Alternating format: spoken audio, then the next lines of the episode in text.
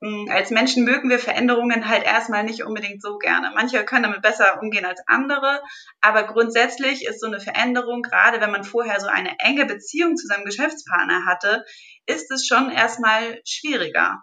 Und da kommt es wirklich auf eine gute, also im Grunde ist Kommunikation immer wieder das Schlüsselwort. Es kommt immer wieder auf eine gute Kommunikation an. Auch hier zu gucken, wie kann ähm, der oder die Nachfolgerin äh, halt das so übernehmen, dass auch diese Beziehung irgendwie weiter bestehen bleibt. Modern Work Life, der Podcast. Gesunde Arbeit leicht gemacht. Das eigene Unternehmen abzugeben, zu verkaufen oder vererben ist keine leichte Entscheidung. Dazu gehören Mut, Vertrauen und eine klare Struktur. Wer nicht loslassen kann, läuft Gefahr, stillzustehen. Das weiß auch Dorothee Stöteau. Als Steuerfachangestellte und Betriebswirtin hat sie schon viele Unternehmen bei der Nachfolge begleitet. Mittlerweile sorgt sie mit ihren Stress- und Resilienz-Coachings für Privat- und Firmenkunden für das richtige Mindset dabei. Was einen guten Übernahmeprozess ausmacht, warum jede Unternehmerin eine BWA lesen können sollte und vor welchen Herausforderungen neue Führungskräfte stehen, hat sie mir in dieser Folge verraten. Hallo liebe Dorothee, herzlich willkommen beim Podcast von Modern Work Life. Ich freue mich, dass du heute mit dabei bist. Ja, vielen Dank, dass ich hier sein darf. Ja, Dorothee, du beschäftigst dich mit einem unglaublich spannenden Thema, was vielleicht jetzt nicht uns täglich im Arbeitsalltag begegnet, aber was auf jeden Fall etwas ist, was Unternehmen nachhaltig beeinflusst, nämlich der Unternehmensnachfolge. Erzähl doch mal ganz kurz, wie bist du überhaupt dazu gekommen? Ja, das liegt äh, schon so ein bisschen an meiner Geschichte als ähm, Steuerfachangestellte und Betriebswirtin. Interessiere ich mich ein, einfach unglaublich für Unternehmen. Und ähm, ja, dann äh, bin ich irgendwann, habe ich die Ausbildung als Coach gemacht und habe gedacht, wie kann ich diese beiden Dinge halt verbinden? Und dann liefert Unternehmensnachfolge einfach unglaublich viel, was das Betriebswirtschaftliche angeht und auch die steuerlichen Aspekte, aber natürlich auch noch viel mehr Coaching-Aspekte, die da so drin stecken. Was würdest du denn sagen, wann ist der richtige Zeitpunkt, um Unternehmensnachfolge nachzudenken? Weil es ist ja nicht so, dass das auch von heute auf morgen passiert und dass dann irgendwie der, der äh, Unternehmensbesitzer oder Besitzerin sagt, so, jetzt danke, war schön die letzten 40 Jahre, ich gehe dann mal, äh, das ist übrigens mein Nachfolger oder Nachfolgerin, ähm, sondern das ist ja wahrscheinlich ein Prozess, der sich lange anbahnt. Also wann würdest du sagen, macht es Sinn, äh, anzufangen, darüber nachzudenken? Genau, so wie du es gerade beschrieben hattest, sollte es möglichst nicht laufen. Und grundsätzlich kann man sagen, es gibt kein zu früh, es gibt aber definitiv ein zu spät. Und mm, also ich würde mal so grob sagen, ein Zeitraum von fünf Jahren vor der Übergabe ist schon ganz sinnvoll weil da einfach noch viel stattfindet in der Zeit und sich auch noch viel ändern kann. Da hat man vielleicht sich irgendwie was Schönes überlegt, hat vielleicht auch schon jemanden äh, so für sich auserkoren, der die Nachfolge antreten soll oder die die Nachfolge antreten soll und dann ähm, kann das aber aus tausend Millionen Gründen noch scheitern und wenn man dann in Zeitnot ist, dann wird's nachher richtig eng. Sollte man das denn schon, also diese Jahresspanne vorher kommunizieren ähm, an die Mitarbeitenden oder Kundinnen, dass man eventuell darüber nachdenkt oder das so langsam ausklingen lässt? Oder ist das etwas, was man erstmal für sich innerbetrieblich klären muss ähm, oder was man erstmal für sich behält? Mm, ja, das kommt so ein bisschen auf die Unternehmensstruktur an. Da würde ich im, also im individuellen Fall einfach gucken. Es ist ja, es soll ja genug ähm, Vertrauen herrschen, dass die wissen, okay, es geht aber auch irgendwie weiter. Also da ist schon irgendwie ein Plan, wie es weitergehen kann. Mm, das sollte schon so sein. Es kann ja aber auch sein, dass einer der Mitarbeitenden gerne der Nachfolger oder die Nachfolgerin sein möchte. Und dann macht es natürlich Sinn, das schon rechtzeitig auch zu kommunizieren. Also grundsätzlich bin ich sowieso für die rechtzeitige Kommunikation mit den Mitarbeitenden man muss natürlich hier auch gucken, wie man es kommuniziert, dass da jetzt nicht irgendwie Panik auf einmal herrscht und die denken, oh Gott, äh, wie soll das nur alles werden? Also genug Souveränität dann auch an den Tag zu legen. Ja, ich könnte mir schon vorstellen, dass da oft Unsicherheiten aufkommen, äh, gerade vielleicht so auch auf Kundenseite, dass die denken, oh Gott, jetzt habe ich die letzten 30 Jahre oder 40 Jahre mit diesem einen Menschen zusammengearbeitet, wer kommt denn da jetzt und mit dem verstehe ich mich gar nicht so gut oder mit dem treffe ich mich gar nicht privat irgendwie zum Grillen oder Golfen oder was auch immer dass man dann erstmal so ein bisschen verschreckt ist oder ich meine, es ist ja tendenziell so, dass viele Menschen einfach Angst generell vor Veränderung haben und das ist dann natürlich gerade wenn etwas so lange Jahrzehnte eingespielt ist, dass es dann oftmals so ist, dass, dass, äh, dass dann eben, wie du sagst, erstmal Panik entsteht. Ja, genau. Also der Mensch ist ein Gewohnheitstier und als Menschen mögen wir Veränderungen halt erstmal nicht unbedingt so gerne. Manche können damit besser umgehen als andere, aber grundsätzlich ist so eine Veränderung, gerade wenn man vorher so eine enge Beziehung zu seinem Geschäftspartner hatte, ist es schon erstmal schwieriger. Und da kommt es wirklich auf eine gute, also im Grunde ist Kommunikation immer wieder das Schlüsselwort. Es kommt immer wieder auf eine gute Kommunikation an. Und ähm, auch hier zu gucken, wie kann ähm, der oder die Nachfolgerin äh, halt da in, das so übernehmen, dass auch diese Beziehung irgendwie weiter bestehen bleibt. In anderer Form auf jeden Fall. Man kann ja nicht exakt in die Fußstapfen treten. Aber ähm, dass es zumindest nicht, nicht geschäftsschädigend ist. Wenn ich jetzt über Unternehmensnachfolge nachdenke, dann kommt, glaube ich, so relativ schnell so dieses klassische Bild, okay, vom Familienbetrieb und der Vater übergibt das jetzt an den Sohn oder die Tochter äh, und die führen das weiter und die haben im Zweifel schon ihre Ausbildung in dem Unternehmen gemacht und äh, kennen die ganzen Mitarbeitenden seit Kindheitsbeinen und sowas und dann ist vielleicht dieser Prozess der Übergabe etwas leichter, aber sind es denn immer, also wird immer innerhalb der Familie übergeben? Oder du hattest das äh, vorhin schon erwähnt, dass tatsächlich auch an Mitarbeitende übergeben werden kann. Also wie, wie kann ich mir das vorstellen und vor allem, wie wähle ich denn überhaupt einen Nachfolger, Nachfolgerin aus? Also was müssen die äh, für Skills haben und wer eignet sich dafür überhaupt? Also es kann ja auch sein, dass das Unternehmen komplett einfach extern verkauft wird an, ähm, an ganz Fremde oder an einen Konzern oder also da gibt es ja ganz viele Möglichkeiten. Trotzdem ist es natürlich so, dass erstmal ja irgendwie schon so eine Familie, also ja, eine Familienübernahme im Raum steht, in der Regel, wenn da Kinder sind, die Interesse zeigen. Da muss natürlich geguckt werden, wollen die Kinder das wirklich? Ähm, oder ist es vielleicht, kommt es nicht so ganz aus denen, aus dem Inneren heraus? Oder wollen die vielleicht auch was ähm, schon also das, das Unternehmen übernehmen, aber stellen sich da ganz viel anderes noch drunter vor, weil ja auch ein ziemlicher Wandel gerade stattfindet. Also ähm, es geht ja immer weiter weg, also meiner Meinung nach oder meiner Erfahrung nach geht es immer weiter weg von den klassischen hierarchischen Unternehmen zu immer mehr Mitbestimmung, also auch Stichwort New Work, Stichwort New Work, ähm, das, äh, da, da bewegt sich das so langsam immer alles weiter hin.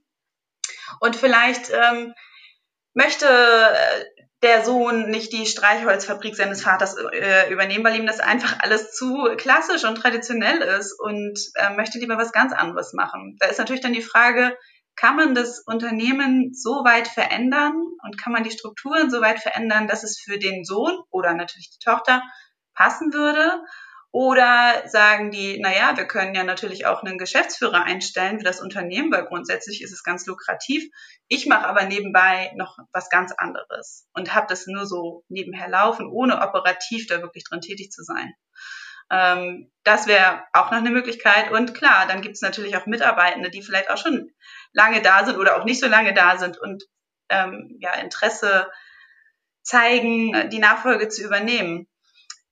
Mm, und wie man den oder die richtige findet, das äh, denke ich zeigt die Zeit. Also das Zeit, also natürlich ist es da auch schon wieder Thema, rechtzeitig zu kommunizieren. So, ich möchte schon in ein paar Jahren, äh, denke ich schon darüber nach, äh, ja, in Ruhestand zu gehen oder das Unternehmen abzugeben.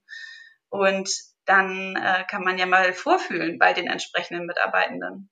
Du hast es gerade schon erwähnt, eigentlich bietet jede Unternehmensnachfolge oder Unternehmensübernahme ja auch immer eine Chance für Wandel. Und wir haben ja eben gerade schon im Vorfeld darüber gesprochen, dass Change Management oder, oder Kulturwandel oder was auch immer eigentlich ganz stark eben mit Unternehmensnachfolge zusammenhängt. Und wenn du gerade das Beispiel erwähnst, ähm, da kommt dann der Junior oder die Juniorin von unten und äh, sagt so, ey, es gibt ja auch neue Arbeitswege und wir müssen das jetzt nicht alles hierarchisch machen. Äh, und da, da wollen wir jetzt irgendwie so ein bisschen die Strukturen aufbrechen. Und wenn wir jetzt mal beim Beispiel der Streichholzfabrik bleiben, dann geht das auch irgendwie in der Industrie 4.0 oder sowas oder wir können das auf ein neues Level heben.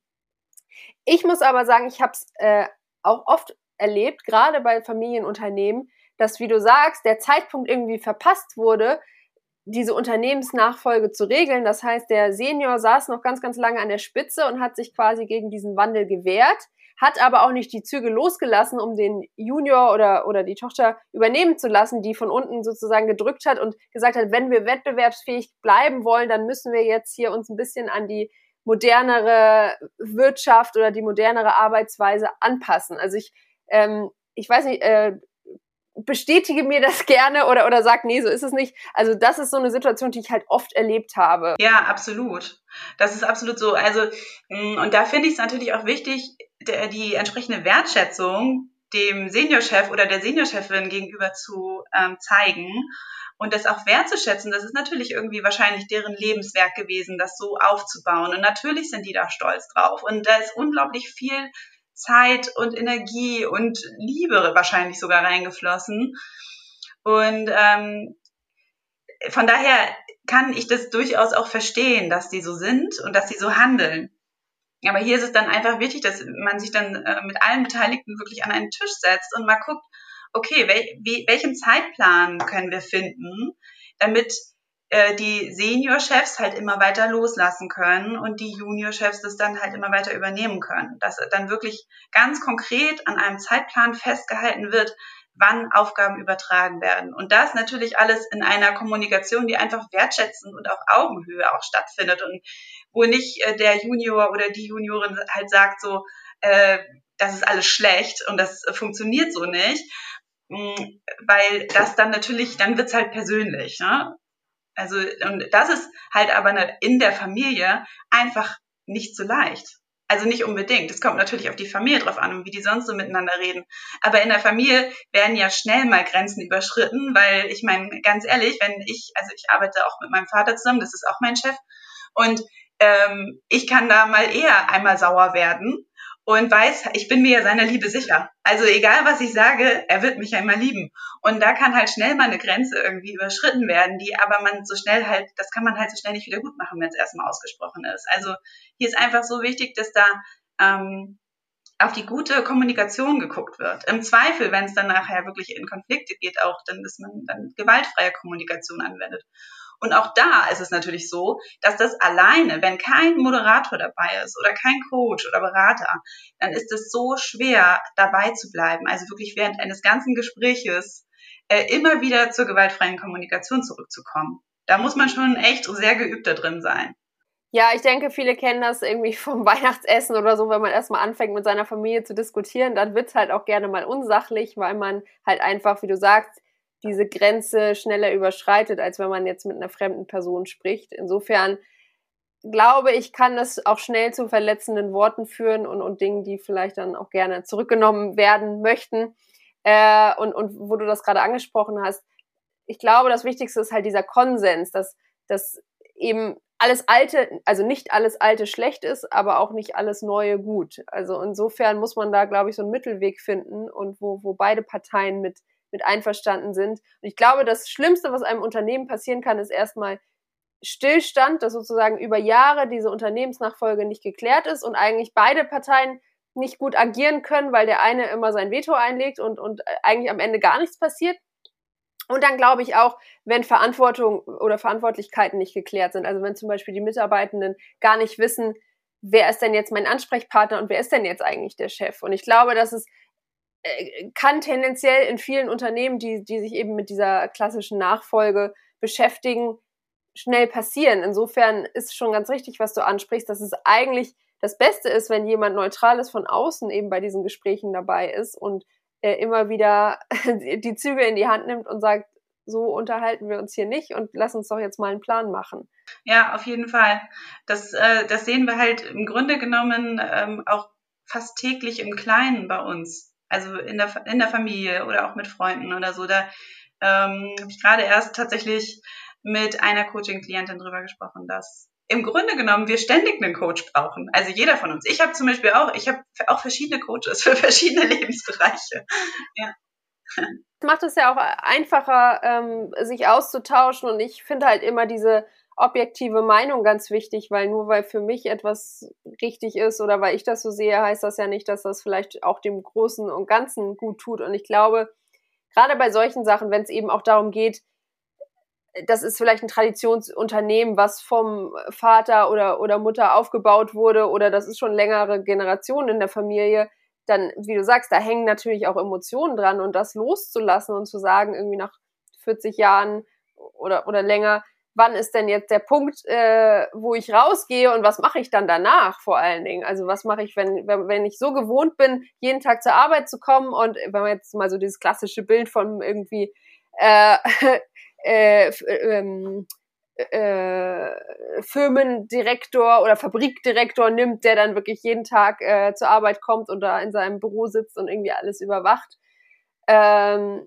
dann kann ich mir das schon sehr schwer vorstellen, dass diese, dieser Loslassprozess, und wir haben ja vorhin auch so ein bisschen über Resilienz und Achtsamkeit gesprochen, ähm, ich glaube, dass, dass das spielt da auch ganz viel mit rein, dass man einfach guckt, okay, was, was, ähm, ja, wie soll ich mein Leben danach gestalten und was ist mir eigentlich wichtig und welche Werte nehme ich mit und ich bin jetzt nicht weniger wert, nur weil ich jetzt mein Unternehmen abgebe. Deswegen ist halt diese große Zeitspanne auch wirklich gut, dass man lange Zeit hat, sich darauf einzustellen. Also es kommt natürlich darauf an, manche wollen auch von jetzt auf gleich ähm, Schluss machen sozusagen aber es gibt natürlich auch viele, die da eher so sukzessiv aussteigen. Und da ist natürlich ein längerer Zeitraum ganz gut. Dann kann man sich so ein bisschen daran gewöhnen erstmal.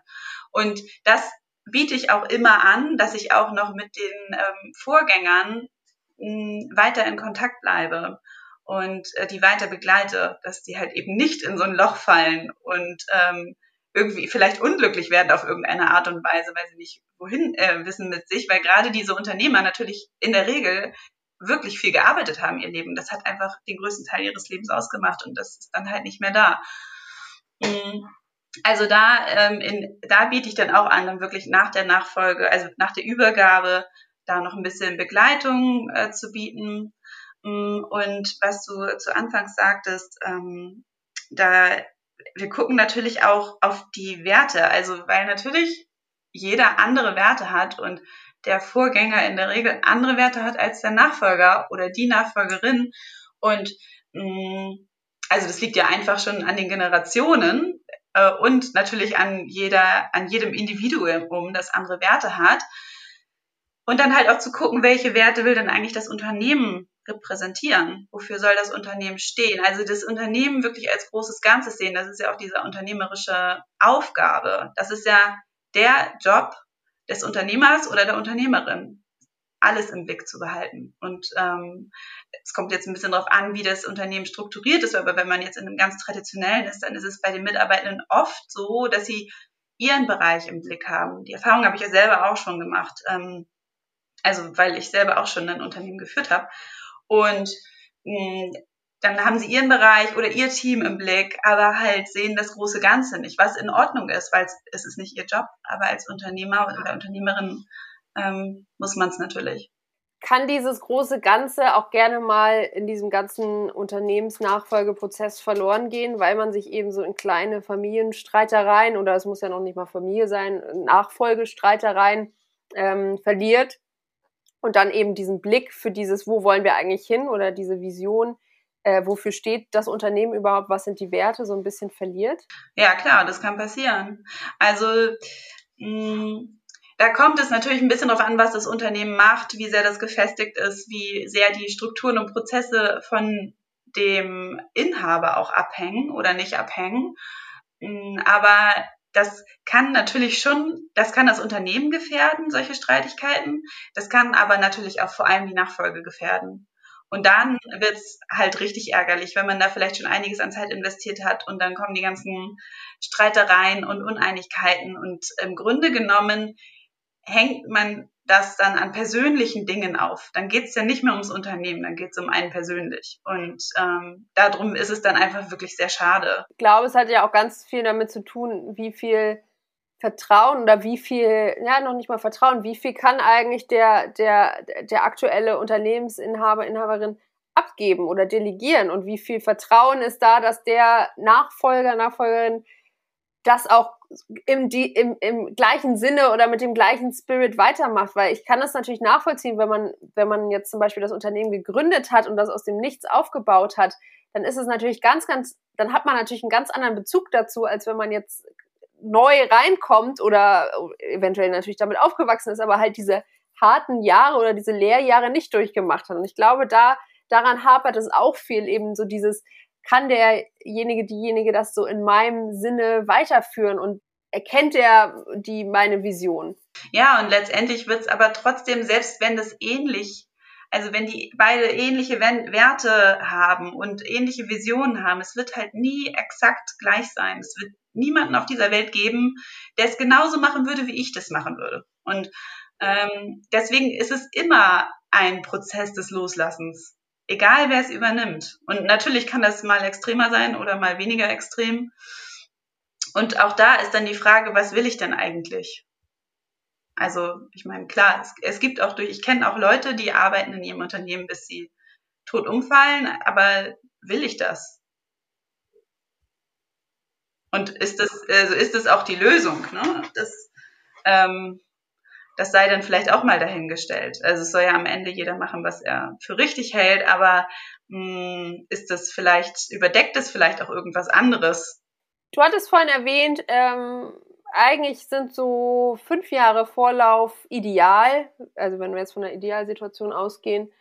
Ähm, was passiert denn überhaupt bei der Unternehmensnachfolge? Also vielleicht kannst du äh, uns ja mal so ein bisschen durch die Schritte führen. Wie gehe ich diesen ganzen Prozess an? Was sind vielleicht die ersten Schritte, die ich ergreifen muss und was, was muss sozusagen danach folgen? Und äh, was sind die wichtigen Dinge, die ich beachten muss? Jetzt zum Beispiel auch, was die äh, gesetzlichen Grundlagen angeht oder wenn ich äh, mein Unternehmen verkaufe, überschreibe etc. Also womit fange ich an und, und, und wie äh, gestalte ich sozusagen diese fünf Jahre? Ja, also erstmal fängt es natürlich damit an, ähm, zu überlegen, wer soll dann eigentlich mein Nachfolger oder meine Nachfolgerin sein. Und wenn da dann tatsächlich Kinder sind, dann äh, und die vielleicht in Frage kommen, weil die ähm, vielleicht auch die fachlichen Kenntnisse haben, dann würde ja vermutlich erstmal ähm, eine Kommunikation innerhalb der Familie stattfinden. Und ähm, dann halt, ja, man muss natürlich auch so ein bisschen gucken, ähm, sind da mehrere Kinder? Ist da eins? Ist es wirklich das, was das Kind machen will? Oder ist es vielleicht doch ein bisschen dem, dem Druck geschuldet? Ähm, durch die Eltern vielleicht. Auch unbewusst. Das muss ja gar keine schlechte Absicht sein. Mm, oder soll, holen wir uns jemanden von außerhalb? Oder kommt ein Mitarbeiter oder eine Mitarbeiterin in Frage? Also das ist ja erstmal so der erste, sind die ersten Überlegungen und sich dann halt entsprechend die Leute ins Boot zu holen und mit denen schon mal darüber zu reden, im Vertrauen natürlich, ohne dass es weiter nach außen erstmal im ersten Schritt vordringt. Hm. Dann ähm, werden auch schon im Grunde genommen direkt im Anschluss so Steuerberater, Wirtschaftsprüfer, Rechtsanwälte ins Boot gezogen, um einmal zu gucken, wie läuft es eigentlich aus steuerlicher Sicht, ähm, aus rechtlicher Sicht und so weiter. Was ist da sinnvoll. Also da sollte man sich dann schon die Experten dazu holen. Mm, da geht es natürlich auch ähm, beim Steuerberater zum Beispiel um die Betriebsbewertung. Also weil natürlich ein Nachfolger oder eine Nachfolgerin wissen möchte, was der Spaß denn kostet und was das Unternehmen denn wert ist. Und äh, da gucken wir, und das ist natürlich der Vorteil daran, dass ich halt ähm, mich da mit den Zahlen natürlich sehr gut auskenne, weil ich selber ja auch Jahresabschlüsse erstelle, da gucken wir uns dann natürlich auch die Jahresabschlüsse an und die betriebswirtschaftlichen Auswertungen. Mm, ich bin jetzt tatsächlich gerade am Überlegen, da hat mich eine Kollegin darauf aufmerksam gemacht, die im gleichen Bereich coacht wie ich. Äh, bin ich gerade am Überlegen, ob ich Kurse anbiete, so ich sag mal Grundkenntniskurse, wie man eine betriebswirtschaftliche Auswertung liest und wie man einen Jahresabschluss liest und was die Zahlen eigentlich so aussagen, weil das ist natürlich, ähm, also man braucht ja kein BWL-Studium, um das zu wissen. Es ist einfach so, dass viele in ihrem Bereich natürlich total stark sind, aber sich damit nicht so auskennen. Aber wenn ich das Unternehmen übernehme, muss ich es. Da muss ich mich damit auseinandersetzen. Das ist dann sowas, was man eigentlich schon hätte in der Schule lernen müssen, was man dann aufarbeiten muss äh, später. Ja, ja, aber ich kann das nachvollziehen. Also ich meine, ich habe ja ein BWL-Studium und musste mich da quasi äh, reinfuchsen. Aber jemand, der jetzt, äh, also ich sag jetzt mal, Handwerker ist oder halt fachlich arbeitet und, und ich meine, woher soll man es wissen, wenn man sich damit noch nie beschäftigt hat? Insofern, gerade wie du sagst, aber es ist natürlich auch wichtig, um zu erkennen, okay, bin ich überhaupt profitabel und wo sind vielleicht meine Kosten und wo kann ich was einsparen und wo verschwende ich Geld? Ja, und ich habe es auch schon einfach erlebt, dass die Leute da halt reingestolpert sind, ohne sich damit auszukennen. Und das fällt denen irgendwann auf die Füße. Da kommen, also da kommt keiner drum herum, sich damit mal irgendwie auseinanderzusetzen. Ähm, also von daher ähm, wird es da bestimmt, also das denke ich wirklich, dass ich da tatsächlich Kurse zu anbieten werde, weil das ist ja auch völlig in Ordnung. Also das muss man ja auch keinem zum Vorwurf machen. Man kann sich dann da einfach ähm, informieren. Ja, absolut, genau. Genau. Also auch ähm, Menschen, die vielleicht nicht so viel mit Zahlen am Hut haben, äh, können das wirklich lernen. Das, äh, glaube ich, ist ganz gut zu vermitteln. Also mir wird nachgesagt, dass ich sowas immer sehr, äh, sehr gut vermitteln kann. Von daher ähm, werde ich da auch bei meiner Unterstützung anbieten.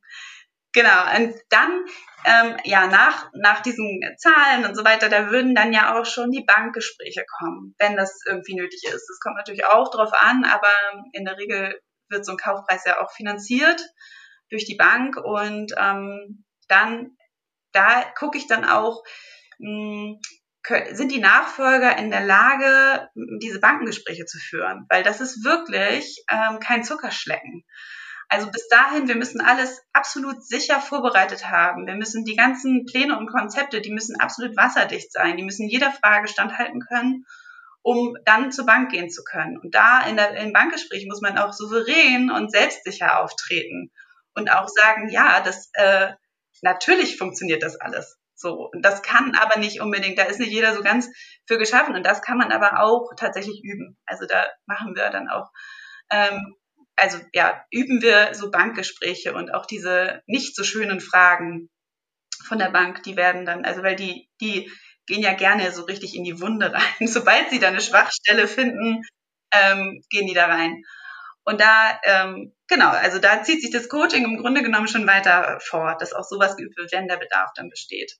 Ja, vor allen Dingen kann ich mir auch vorstellen, dass es vom Mindset natürlich auch so ist, es dreht sich ja jetzt nicht um fünf Euro, die man da irgendwie bezahlt, sondern es sind ja auch äh, teilweise hohe Summen, wo man dann auch, glaube ich, erstmal sich darauf einstellen muss, okay, ich gehe jetzt dieses Risiko ein und ich glaube an mich und ich weiß, dass ich da profitabel rauskomme und nicht irgendwie mit Schulden auf meinem Rücken. Insofern glaube ich schon, dass man, wie du sagst, man sich darauf nicht nur auf das Gespräch, sondern auch auf dieses ganze, ich bin jetzt Unternehmer oder Unternehmerin. Und das ist ja nun mal was anderes als Mitarbeiter. Absolut. Also das ist ja im Grunde auch der erste große Auftritt als Unternehmer oder Unternehmerin. Und ähm, natürlich ist es dann noch neu. Hm, vielleicht nochmal dazu, also ich hatte ja eben schon gesagt, es gibt diese Betriebsbewertungen, die ja in der Regel der Steuerberater durchführt. Da gibt es verschiedene Berechnungen, die so einen Spielraum aufzeigen.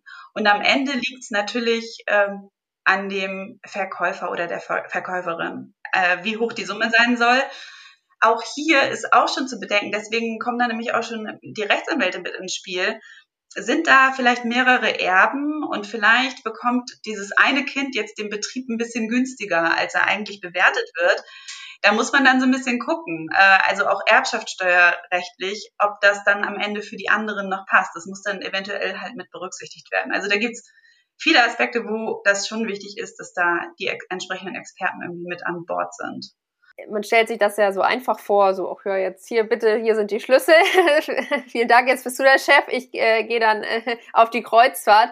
Aber so ist es ja nicht, ne? Also was da alles an, an äh, Aufwand und Vorbereitung und Konzepterstellung und natürlich auch juristischer Prüfung dahinter steckt, weil es ja eben auch wasserdicht sein soll und nicht am Ende irgendwie dann noch äh, der Bruder, Schwester kommt und sagt, nee, das finde ich jetzt aber ungerecht und so, oder dann von außen irgendwie jemand sagt, ja, aber das, äh, das fechte ich jetzt nochmal an oder so. Insofern ähm, ist das total spannend, das jetzt so zu hören. Wir befinden uns da ja immer noch in der Phase ähm, der absoluten Verschwiegenheit. Ne? Das sind ja alles noch so, ich sag mal, die Vorüberlegungen da steht es ja noch nicht unbedingt, es kommt ein bisschen darauf an, aber es steht ja noch nicht unbedingt fest, dass die Person das wirklich übernimmt. Das sind ja erstmal, es muss ja erstmal alles geprüft werden.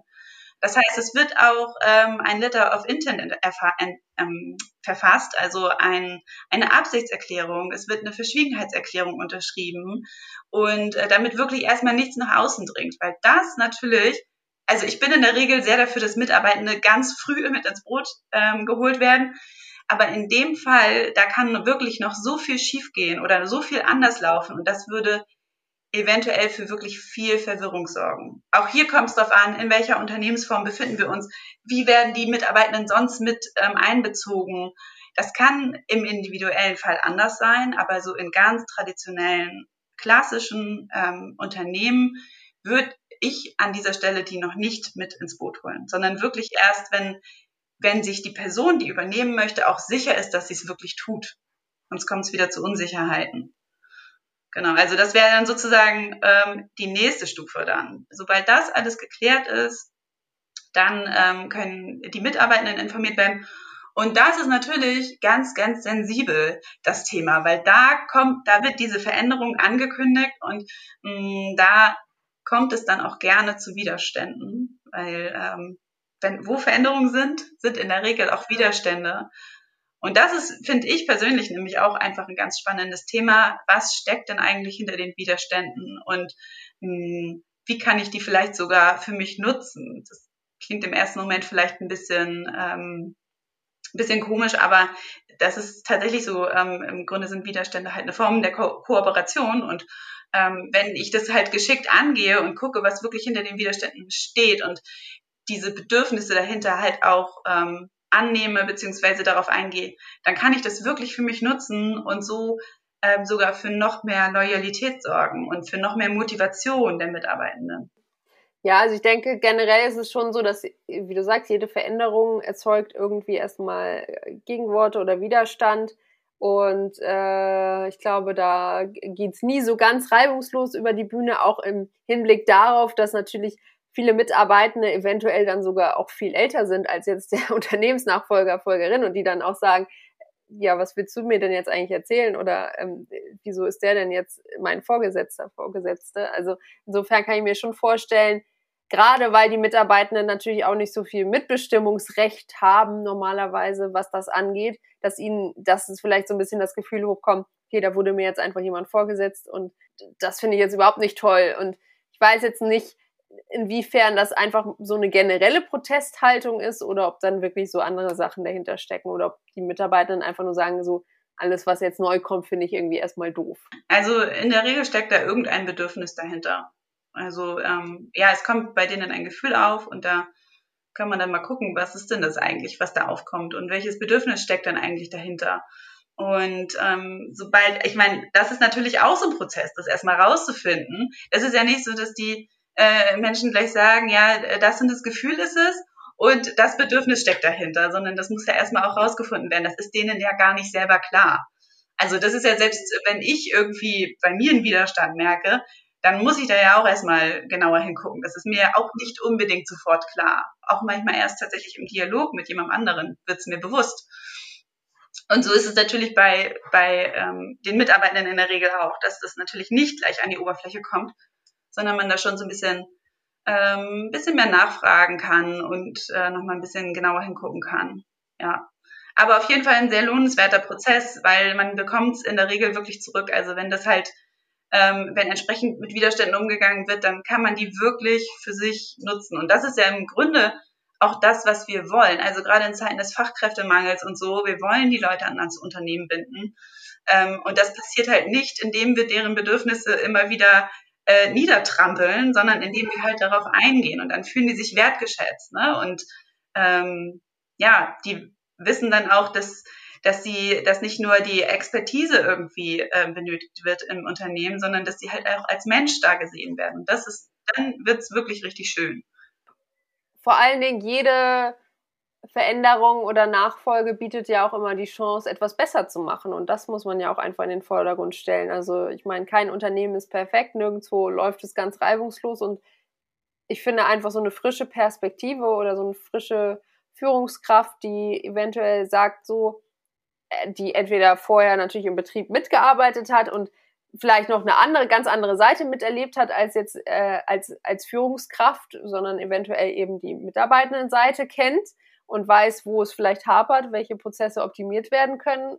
Ähm, oder jemand von außen, der einfach frischen Wind reinbringt und sagt, hey, äh, aus meiner Erfahrung irgendwie nehme ich jetzt das Beste für das Unternehmen mit. Und wie du sagst, da, da hängt es, glaube ich, oder da hängt ganz, ganz viel mit der richtigen Kommunikation zusammen, dass man eben diese positiven Aspekte auch in den Vordergrund stellt und sagt, da kommt jetzt jemand, der, der nicht nur das Unternehmen haben möchte, sondern der auch die Mitarbeitenden wertschätzt und daraus irgendwie was Tolles machen möchte und das eventuell auch auf eine neue, ich will nicht sagen bessere Ebene, aber eine vielleicht modernere Ebene oder eine zufriedenere Ebene heben kann. Das wäre natürlich optimal, wenn die Person dann, die, na, äh, die Nachfolge antritt, auch wirklich schon die einzelnen Stufen da durchlaufen ist im Unternehmen. Ne? Dann, also das ist natürlich, das, das wäre super.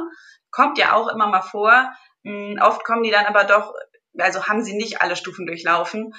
Das macht aber grundsätzlich nichts, solange ähm, die sich dann im Bewusstsein darüber sind, dass sie ja die Expertise des Teams trotzdem nutzen können. Also indem sie die Leute halt mit ins Boot holen und ähm, und nicht nur meinen, äh, sie selber wissen das alles besser, weil sie es studiert haben oder so, sondern wirklich auch das nutzen, was da schon da ist. Das, die Mitarbeitenden wissen ja ganz viel und das kann man sich sehr gut zunutze machen, wenn man es halt einfach richtig angeht. Genau, das ist ja immer das Schöne, dass eigentlich das ganze Wissen schon im Unternehmen steckt. Man muss es halt nur anzapfen und ähm, das wird halt von vielen gerne übersehen und äh, gar nicht genutzt oder, oder beiseite geschoben, dass man einfach, äh, also ich habe das auch oft erlebt ähm, in meinem Berufsalltag, dass ganz überrascht geguckt wurde, wenn man einfach mal gesagt hat, fragt doch mal eure Mitarbeitenden, was würden die denn verbessern? Und dann so, ach ja, stimmt, das könnten wir ja auch mal machen, gute Idee. Und so denkt so, eigentlich ja etwas, was sich selbst erklärt, aber ganz oft wird's halt irgendwie vergessen oder man hat irgendwie Scheuklappen auf oder geht, es geht unter im Alltagsstress. Insofern ist das natürlich ganz schön, wenn dann jemand von außen diesen ganzen Prozess begleitet einfach und sagt, hey, das könnten wir auch nochmal machen oder äh, du kannst den Widerstand jetzt für dich nutzen oder wir gucken mal, was für Bedürfnisse dahinter stecken und was du irgendwie besser machen kannst oder wo du ansetzen kannst. Also das ist natürlich dann die Optimalsituation. Ja, genau. Also ich bin, ich stehe halt schon auch dafür, dass ich möchte, dass auch die einzelnen Mitarbeitenden ähm, wirklich schöne Arbeitsbedingungen für sich einfach haben und dass das Ganze mh, mm, mehr wie, ja, wie so, ein, wie so ein großer Teamworking-Prozess eher gesehen wird und da wirklich aus jedem, weil jeder bringt was Großartiges mit in, in das Unternehmen und das kann man halt, wie du auch schon gesagt hast, das kann man alles anzapfen. Ähm, und das funktioniert aber natürlich nur mit genügend Wertschätzung und mh, mm, auch erstmal in der Regel tatsächlich mit Begleitung, weil wenn man jetzt aus einem ganz klassischen, traditionellen Unternehmen kommt, dann, äh, dann ist es so, wie du sagst, dann gerät es in Vergessenheit, dass das alles schon da ist. Und dann braucht man vielleicht erstmal eine Anleitung, wie mache ich denn das eigentlich? Wie, wie komme ich denn jetzt zu ähm, ja, dazu, dass, ich, dass, die, dass die Mitarbeitenden mehr mitreden dürfen. Also auch da gehört es natürlich, ist es auch ein Prozess von Loslassen, weil sobald ich die Mitarbeitenden mitreden lasse, ähm, ist es auch sinnvoll, dann auch wirklich ein Stück weit darauf zu hören. Ne? Wie, inwieweit kann ich denn das dann auch abgeben? Inwieweit kann ich vielleicht sogar Entscheidungen abgeben? Also da gehört schon noch viel Selbstreflexion dazu. Auf jeden Fall. Vor allem das Schlimmste, was passieren kann, ist, dass man die Mitarbeitenden mitreden lässt und dann eben nicht darauf eingeht und sagt, danke, wir machen es jetzt aber doch ganz anders. Also ist ja auch okay, solange man es richtig kommuniziert, aber dieses gebt mir euer Wissen, aber damit, aber das kommt dann in irgendeine Schublade und danke für die Mühe, aber darauf gehen wir jetzt nicht weiter ein. Das ist halt dann, da, da kommt es dann natürlich immer zu Frustration. Insofern macht man damit natürlich ein Fass auf, wenn, wenn man die Mitarbeitenden mitreden lässt, aber kann dadurch natürlich auch ganz, ganz viel gewinnen, wenn man richtig damit umgeht. Äh, wenn wir uns jetzt mal ähm, die neue Führungskraft angucken und vielleicht auch im Hinblick auf so die ersten ein, zwei Jahre schauen, ähm, was sind da so meine Herausforderungen oder womit sollte ich mich beschäftigen? Ähm, sollte ich sozusagen gleich ins Daily Business einsteigen oder was sind Dinge, die ich mir auf jeden Fall angucken sollte oder äh, wie ist so dieser ganze Anlauf, wenn jetzt auf einmal derjenige, diejenige, die die letzten 30, 40 Jahre im Unternehmen war, einfach nicht mehr da ist?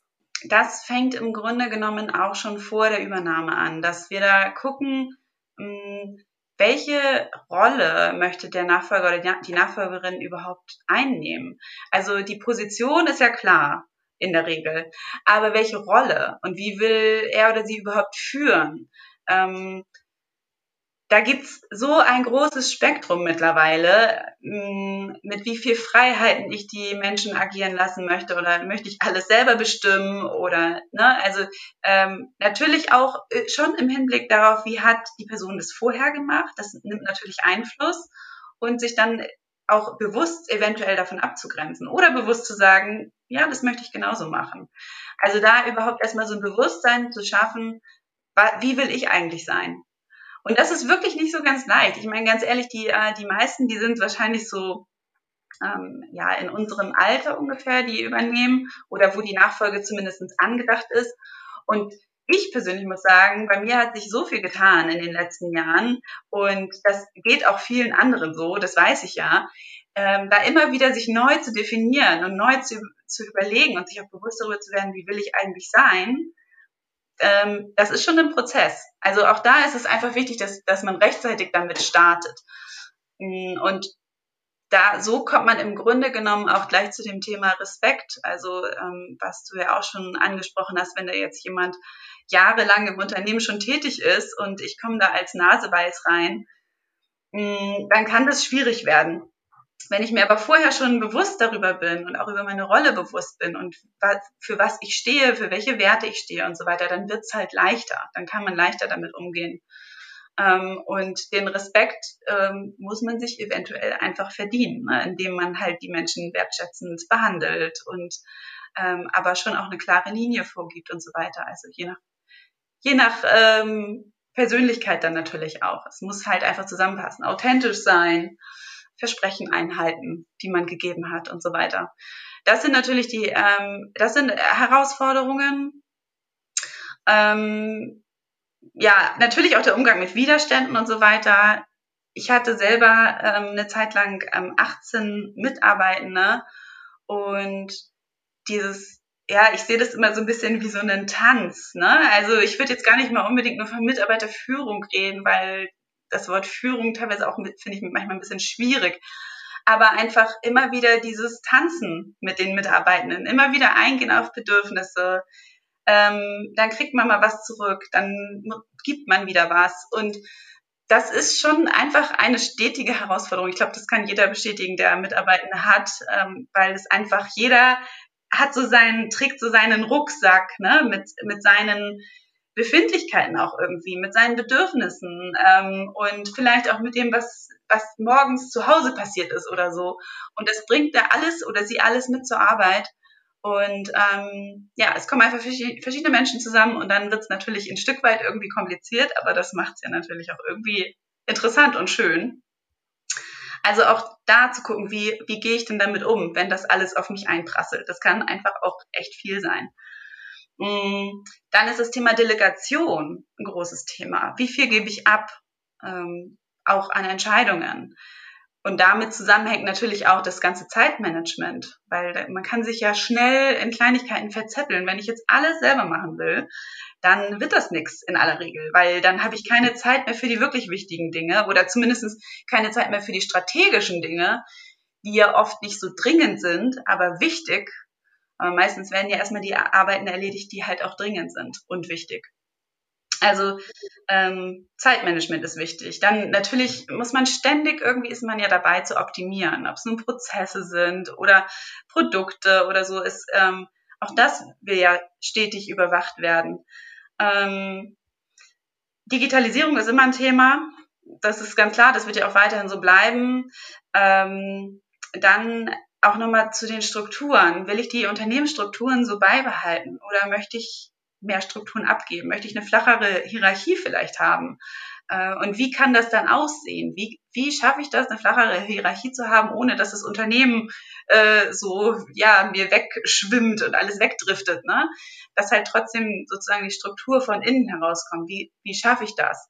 Die Frage, glaube ich, die stellt sich immer öfter. Also ich hoffe, dass sie sich immer öfter stellt.